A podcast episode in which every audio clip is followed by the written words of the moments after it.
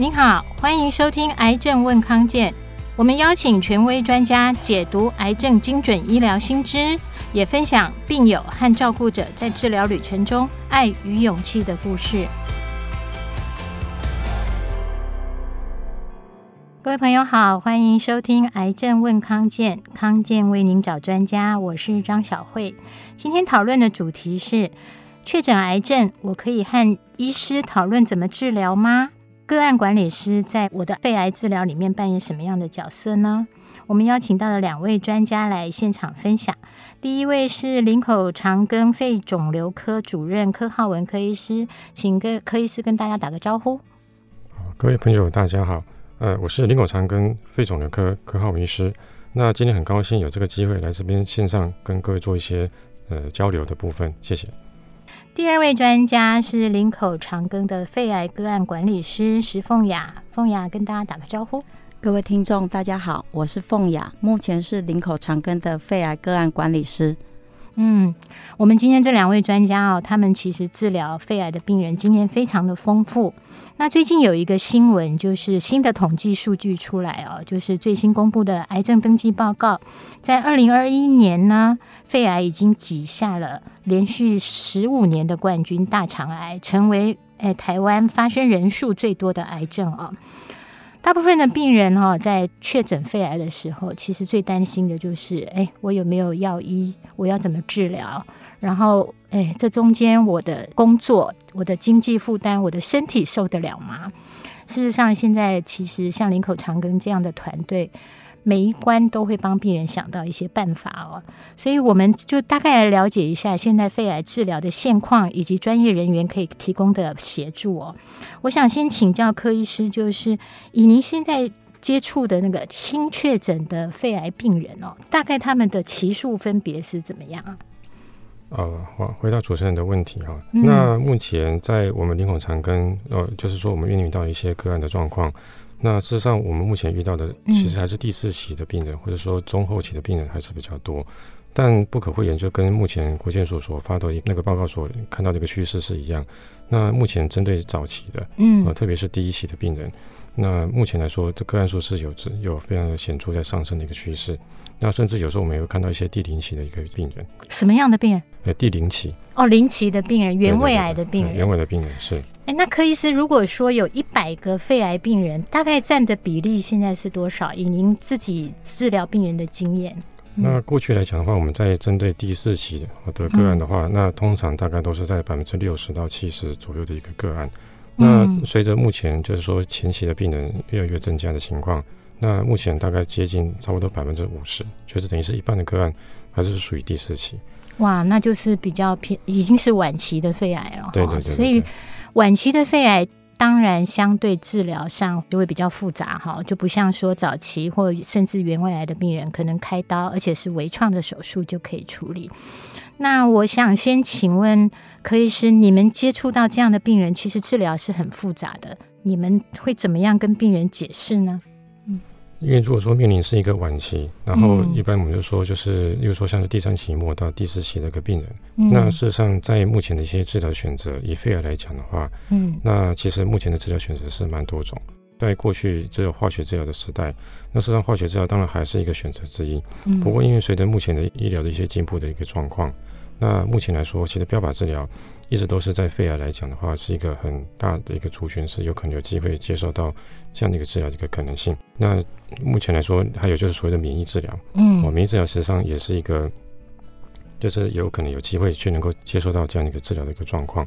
所以，针对比较属于晚期的一个肺癌的一个病人的状况，我目前的一些治疗的一些武器或者说选择，那目前来说首选的话，还是可能会考虑到标靶治疗，可能也会有一些所谓的免疫治疗。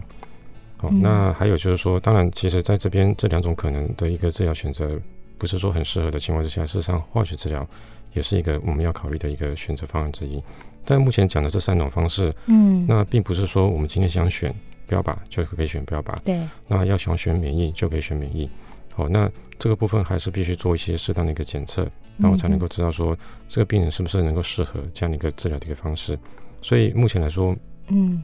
我们针对这样肺癌的这这一个检测的方式的话，一旦这些病人一旦就是说我们先先确诊病人是癌症或者不是癌症，是不是肺癌这件事情，先确诊之后，对，那事实上就像我们刚才所提，需要进进入到所谓的那个标靶治疗或者是免疫治疗等等这些问题，我们可能后续要进行的就是所谓的一些分子检测的方式，也就是说。嗯要来看看说这些病人是不是能够适合这样的一个治疗的一个模式，那有没有适合的一个对应的一个类似像突变的基因啊，或者说它的一个名字可能是适合的一个状况。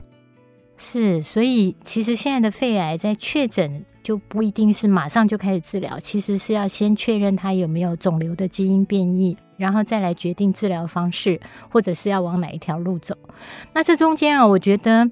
诶，以我们癌症问康健哈，其实很多的经验就是，病人一听到他确诊是肺癌，大部分就是晴天霹雳，更不要说是晚期的肺癌。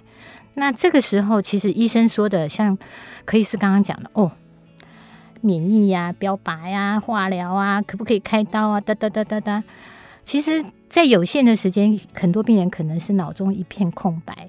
对，所以这部分来讲，哦、我们一旦一旦确诊他的病理之后，那可能开始要进入所谓后续的一些，我们该做做一些检测，以及可能要帮病人找出一些适合的治疗。毕竟我们门诊的一些的时间也是有限，嗯，那所以现在目前我们都会仰赖我们的所谓的那个肺癌的各管师。好，那其实各管师现在的角色是越来越持重，那我们就希望说能够透过各管师的方式，嗯、那能够再跟病人做一个比较完整的说明。因为现在目前，特别是像肺癌这样的一个比较大的一个 IP 的情况，嗯、那它的一个就是在诊断以及后续的治疗，那这部分来讲的话，事实上有它的一个一定的复杂性。那包括说后续的治疗等等等这些可能产生的一些副作用啊等等这些问题，那事实上在一开始病人被诊断的时候，一定是比较慌乱、不知所措的一个情况。所以目前来说，我们会很希望能够仰赖我们的客管师，能够来带领我们病人，就是说能够。一步一步，那随着我们的一个想要帮他安排治疗的一个方式，来照顾他的方式，然后去能够接受这样的一个癌症的一个治疗等等这些问题。是，那我现在就好奇要请教凤雅，因为既然各管师今天都到我面前了哈，我想想请问您，就是一般病人哈，在医院其实看到就是医师或者是护理师跟诊的护理师，那什么时候各管师会出场？基本上在我们医院，你影像发现他有问题，那医生当然会建议你要切片。对，那切片报告出来，其实我的系统就会捞到这个病人，接着我就会看你什么时候回门诊。当你回来门诊，大家有一点心理准备，说你是回来听报告的。对对，那报告一听，基本上就会面临刚刚讲的那件事，就是病人压力非常大。接下来主治医师要排的检查、跟要做的检测、跟疾病的介绍。老实讲，他完全是听不进去的。但是门诊时间很有限，所以医生会讲个大概。那不管不管你听清楚了没有，你有没有办法接受，我们就是会把该做的事情全部都做好，排好该排的、该做的都做好。那接着当然就离开诊间，那我就会开始跟病人说，我们接下来要做什么。那你在不同的阶段接触到你的病人，假设说他刚回来听报告，嗯嗯，那我可能会跟他说，那我们接下来的路大概会怎么走？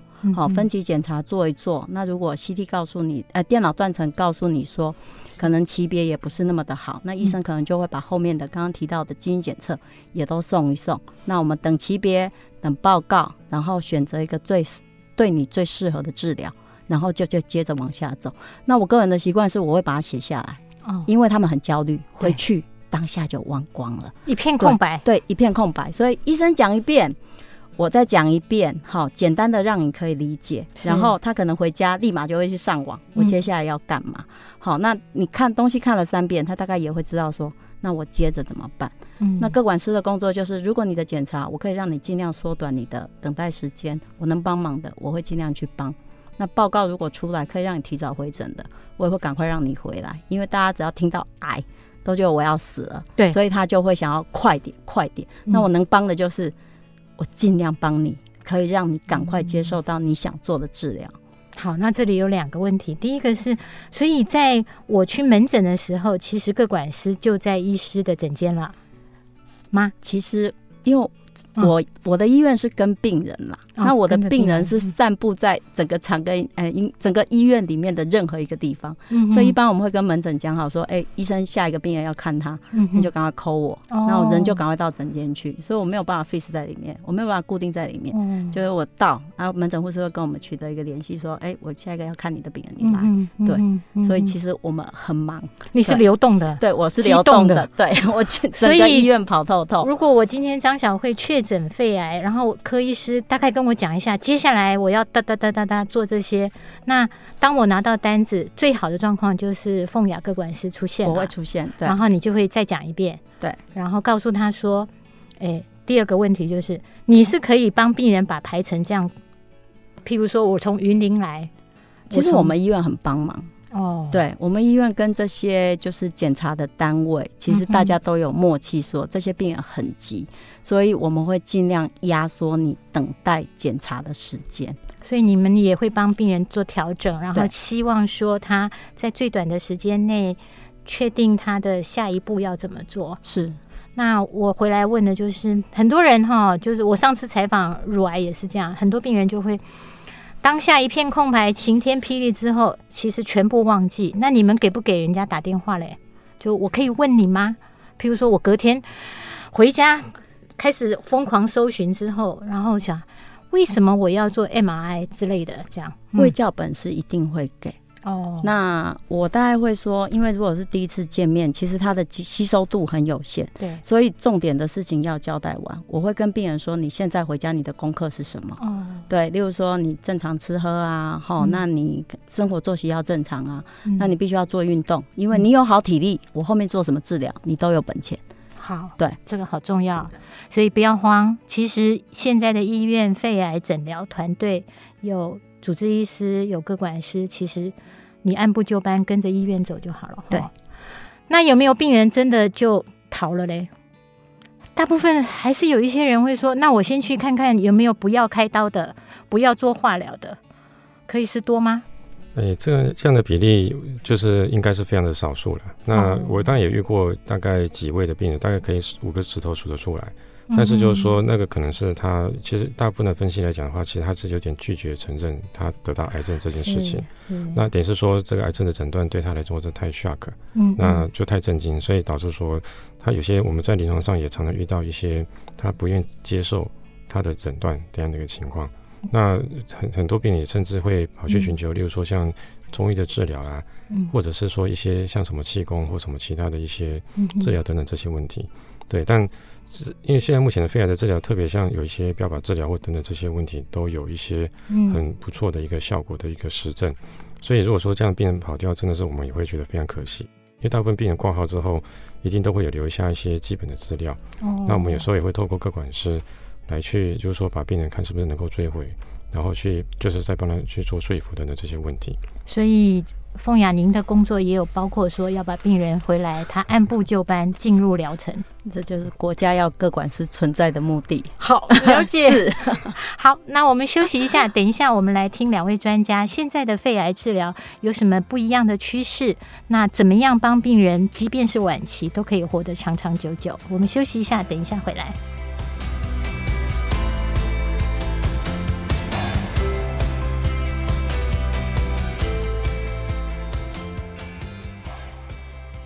欢迎回来，癌症问康健。我们今天讨论的主题是确诊肺癌，我可以和医生讨论怎么治疗吗？个案管理师到底扮演什么样的角色呢？我们邀请到的是林口长庚肺肿瘤科主任柯浩文科医师，还有肺癌的个案管理师凤雅。那我们刚刚上半场讨论到，就是事实上现在的我们国家的肺癌诊疗，其实已经进入一个团队治疗，而且是。我们大概健保也都可以负担大部分的治疗吧，所以我下半场我要先请柯医师来跟我们讲一下。我记得我以前采访的时候，也有医师有专家告诉我说，即便现在的肺癌治疗哦，就是用我们用那个什么 NCCN 美国国家的肺癌治疗指引，他就说因为新药太快了。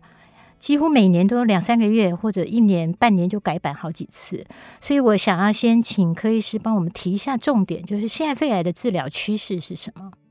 以目前来说，如果说他一旦确诊那个肺癌之后，嗯、那如果说特别是像肺腺癌，嗯，嗯，那其实我们知道肺腺癌目前也是占所有肺癌来讲的话比例算最高的一个癌别。那在这些所有的肺癌病人来说，那其实有很大的一个比例哦，尤其在我们台湾地区来讲的话，事实上有高达将近三分之二的病人可能都有一些带有一些特别的基因的一个状况，突变基因的状况。那这些有带有这种突变基因的状况的病人，事实上可能就可以考虑所谓的标靶治疗的一个情形。标靶治疗本身就是针对不同的一个突变基因，那所设计出来的标靶药物。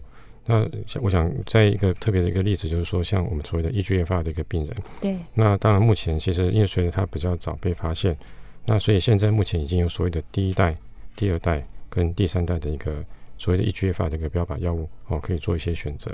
那健保本身也都已经有纳入，在某些适当的条件之下，那可以来做一些做所谓的给付的一个情况，那可以免除病人很多的一些那个药费经济上的一些负担。那针对这样一个晚期的病人来说，我们大部分来讲的话，当然就是说我们刚才讲，就是一开始，嗯，我们先确诊病人是他的那个癌别之后，那接下来我们大多数，因为现在目前的肺癌。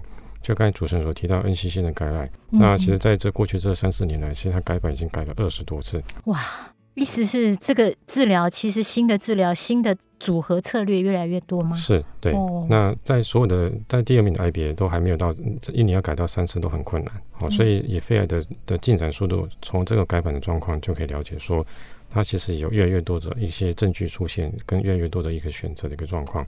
那但但不外乎就是说，以这个治疗的一个形态来讲的话，不分这几个大类，嗯、一个还是所谓的标靶治疗。标靶治疗。对，那第二个情况还是属于刚才提到，就是说免疫治疗的一个情况。嗯。哦，但是大多数我刚才提到，就是说大概将近三分之二的病人，可能都带有一些那个所谓的特定的一个突变基因。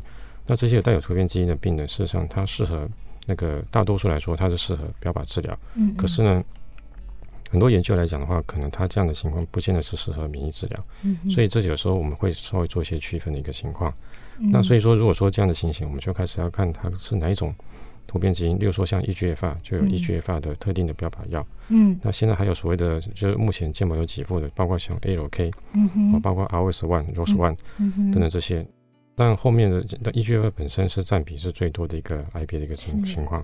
那所以很多病人事实上在得到肺癌之后，事实上这个标靶治疗目前也是已经嗯行之有年，所以大概大家可能多多少少都有听过这样一个治疗的一个方式。所以很多病人因为很还有就是说也会有些担心，像一些化疗、化学治疗的一个一些副作用的一个状况。所以在这样的情况之下，很多病人在一旦被确诊之后。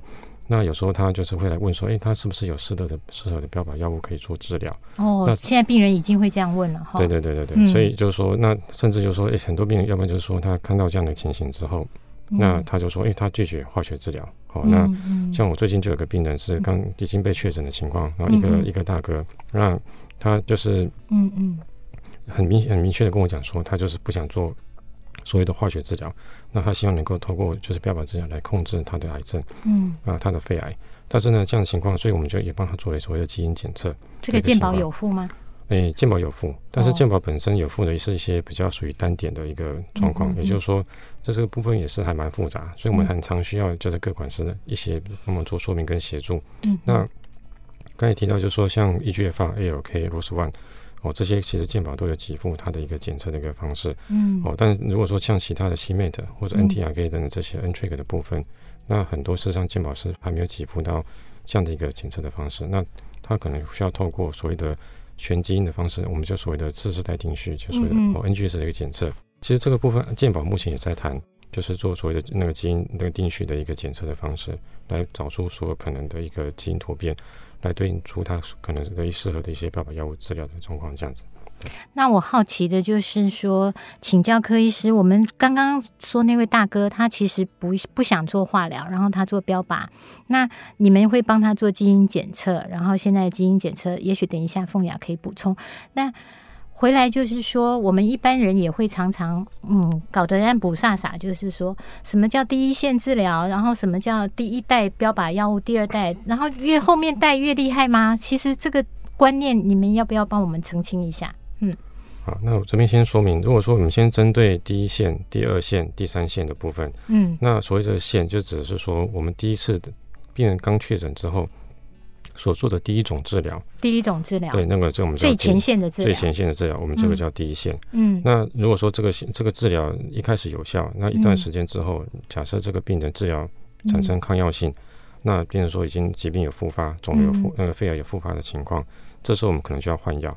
那换的药接接续的治疗，这个就叫第二线。哦。那如果说又再发生，只有第二线治疗一段时间，又再发生恶化的情况，那再接续的治疗就叫做第三线。那但是刚才主持人所提到，就是说所谓第一代、第二代、第三代。嗯。那针对很多的药物，事实上，特别是针对标靶，有这样的一个代数的问题，也就是说，嗯，当初所有的标靶刚设计出来的情况之下。那可能就是说，它第一代被设计出来的第一种药，我们通常就把它叫做第一代。嗯哼。那它可能会就针对某种特定的基因，像 EGFR，那它可能会有效果。嗯。可是呢，经过一段时间，也发现它的状况有可能可以再被修正的地方。那再来就是第三代本身，就是因为因应说像 EGFR 这种基因，它本身它的常见的抗药性叫做 Tg90M。嗯哼。那所以第三代那个药物本身就是针对 Tg90M 有效的药物，我们叫做第三代。像我们都会说去买东西，就觉得越后代其实越厉害，其实不是这样想的哈。嗯，可以这样想吗？嗯，这边主持人所提到这个部分，就会讨论到另外一个问题议题，就是说所谓的接续治疗。嗯哼。那例如说，像我们刚才提到说，第三代的设计，事实上它是针对 Tg90M 这样的一个，就是后后天就是抗药性基那个突变基因所产生适合用的药。但是这个药本身，它也被研究出来说，它对就是它可以也用在前线的治疗。那如果它被当成第一线治疗，它就不会产生 Tg90M。那这样的情况，它用一开始就用第三代。那如果说它一旦也是还有机会产生抗药性的问题，那一旦产生抗药性之后，那以目前来说还没有到有第四代标靶药。接续治疗这个概念，就是说，其实即便病人治疗越来越困难，你们都有方法。那我可不可以先请柯医师帮我们分享一个您印象深刻的案例？这边我就是有印象一个很深刻的一个七十岁的一个婆婆，她已经治疗非常久的时间。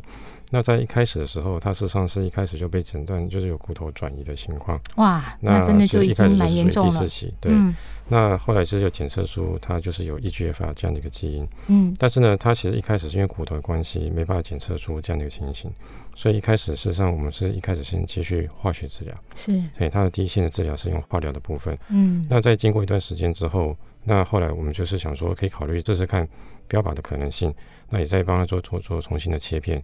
那后来重新切片之后，也发现真的它是有带有 EGFR 突变基因。嗯。那这时候我们就是在接上它的一个标靶药物治疗这样一个状况。那它经过标靶治疗状况之后，也稳定非常非常长一段时间。但是呢，因为这些所有的药物还是还是有抗药性的一个问题，所以后来没多久之后，它就是还是产生抗药性的问题。现在目前又在接上，就是在做基因检测之后，也发现一个抗药性的基因，所以又再继续能够接受另外一种标靶药物的一个治疗的情况，也是还经过三线的一个治疗。那这样前后治疗情况，我记得从二零一七年到现在已经非常非常久的时间，哦，那应该有超过六年的时间的情况。对，对，嗯，所以其实目前来说，就是说我刚才讲，就是说现在药物其实还蛮多多元的情况。那所以，但是就是说这部分也是要有需要，就是病人跟医生的一个配合。那我们也会将尽量帮病人找出他最有可能的一个治疗有效的一个的状况，然后能够得到最好的一个治疗的一个模式。是，对，是还蛮好的哈。阿嬷一开始诊断就是晚期肺癌加骨转移，现在也治疗了六七年，是，他还 OK 吗？嗯，还还蛮 OK 的。嘿，是，他就每现在目前就定期一个月回来拿一次标靶药，然后就回家，因为他状况也控制还蛮稳定。这个部分也是有赖于说医生跟病人之间做好，就是医生可能要帮病人做一个比较好的一个选择。嗯、那在这样一个选择之下，一定有医生的理由。嗯、那这个理由，嗯，我们当然还是都会跟病人做说明哈。但是有时候这种东西也是很复杂，所以真的也是非常有赖于说，像我们各管师能够帮我们接续做这样的一个说明，跟把把这个我们的一些治疗的一个方向传达清楚，这样病人的配合度也就会比较高，那病人遵医属性也会比较好。好，那我现在真的又要请教凤雅哈，我真的很希望您可以来代表我们台湾很多很多很多的肺癌各管师哦。你们在病人确诊肺癌之后，你们特别想要告诉病人的是有哪些重点？比方刚刚柯医师讲到的，病人真的是又焦虑，然后又想要知道我的治疗是不是最厉害的？那你们会怎么样去跟病人？嗯，我我觉得我我觉得啦哈。病人的治疗，有的病人会很希望说，我是可以吃药的那一群。对，那如果当他是什么基因都没有，他要打化疗的那一群，他就觉得人生很黑暗。嗯，那我一般我会跟我的病人说，其实医生找到的是对你最适合的治疗，最适合的不是代表吃药就绝对是最好的。那也许你需要的不是吃药。化疗反而可以带给你更大的好处，所以我觉得当医生给你选择，一定是对你最好的治疗。嗯，那既然是对你最好的治疗，因为他的照顾的方式会差异性非常大。例如说标靶药，不管你是哪一代，你要付出的跟照顾的跟副作用当中，其实它还是有些许的差异。是对。那如果你今天打化疗，你打的药不一样，老实讲，诶，反应也不太一样。哇，对。所以对我来讲，我觉得医生会选择一个最好的治疗给你。嗯，当你在。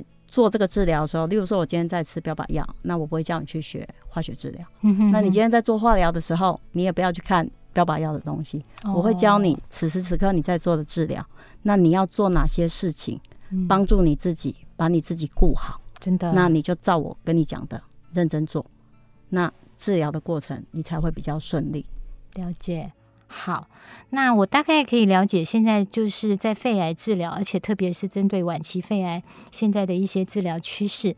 那我最后就是想请两位专家，就是告诉我们现在晚期肺癌的治疗，你们特别想要告诉大家的重点。嗯，那柯医师要不要先？我想这边也要呼吁我们全国的一些，就是真的已经被确诊肺癌的病友。嗯哼。那事实上，目前我们刚才就有提到，就是目前连像我们的改版的改版的次数这么多，事实上我们目前的肺癌。的一些新药、新的治疗的方式也变得非常多多元，嗯、有越来越多的武器，我们可以来治疗我们这样的一个是肺癌的一个病人。事实上，很多药物也是能够得到很好的控制，但是这些药一定还是必须用在我们就是说接受到病人这样的一个治疗的情况之下，我们才能够知道说这个药物这样治疗是不是有效果。哎、哦，那所以就是说也很鼓励，就是说病人跟医生能够做很好的配合。我想所有的医生一定都会希望帮病人找出最好的一个治疗的模式，那帮病人找到最好的一个生机。那其实，在这样的一个治疗过程中，我们也会多去兼顾所谓的生活品质。对，哦，也不希望说病人的副作用太大。好，所以我想说这部分来讲，那以现现有的一个治疗模式也越来越多元。那事实上，就是说能够尽量跟我们的医生做一些配合。好，那就是说能够得得到一个最好的一个治疗的模式。哦，这是我的一个的心愿跟想法。对，是。那凤雅嘞？嗯，我觉得在我工作的过程里面，我觉得我最常碰到的是，因为大家听到“离癌”这两个字，你就觉得你你跟死亡会挂上等号，然后你会觉得你的心理压力很大。那临床上你会碰到很多很多，大部分的病人，他的人生会停下来。对，因为我们碰到事情一般，例如说你出车祸，我会处理完，然后人生继续。那问题是，癌症这件事情，它对生命有威胁。那你说你可以完全把它处理完，然后你再继续往下走吗？其实我觉得很困难。尤其是如果你是四期，你可能到你生命结束之前，你都要在这条路上不停的去努力。对，所以我有时候我会劝我病人，他会觉得为什么是我？嗯，然后我解决不了。嗯，对。那我有时候会劝他说，那你就假装好像你养了一个不孝子，那那个不孝子你又没有办法跟他断绝血缘关系，那怎么办？你也只能跟他相处。那只要他不要搞出大的事件来，那你就好好跟他相处。对，所以我大概会跟我病人说，这件事情大概就是长期抗战的部分。那你要愿意接受他，因为你很难把他从身体里面完全的请出去。那学着跟他相处，只要他不要对你的身体、对你的生活造成太大的影响，嗯哼，那你就治疗时间回来医院做治疗。对，回家之后，请你好好过日子，因为那个才是我们治疗的目的。我希望你活得好，活得久，那学着跟他相处。哎，好重要哦！真的，我们不是为了癌症活下去，可是它是一个很长期的旅程。如果以我的了解，其实林口长庚不管是治疗皮肤的副作用，或者是中医的调理，或者是说你们在生活上面有问题，都可以直接问柯医师。问不清楚、不了解，就请教凤雅各管师。你们的各管师团队应该都可以很强吼。对，其实我不怕，我不怕你打电话给我，我怕你不打电话给我。对，所以只要你愿意打电话给我，我就会想办法帮忙。对。好棒哦！哎，这真的需要一些特质哈。柯医师同意哈？当然同意。我们个管师强那个团队是非常强大的，对对对。嗯，好。是。那我们今天蛮重要的，就是大家可以认识个案管理师哦。其实现在在癌症治疗的角色，然后柯医师也告诉了我们一些新的治疗趋势哦。那欢迎大家，如果你们有什么问题，其实都可以来告诉癌症问康健，我们再邀请两位专家来帮我们做解答。那今天节目就到这里，我们一起跟大家说拜拜，拜拜，嗯，拜拜，拜拜。谢谢您收听今天的节目，更多资讯欢迎您上癌症问康健网站，也可以订阅我们的癌症问康健电子报。有任何的健康问题或者想知道的主题，可以留言或写信给我们。谢谢大家。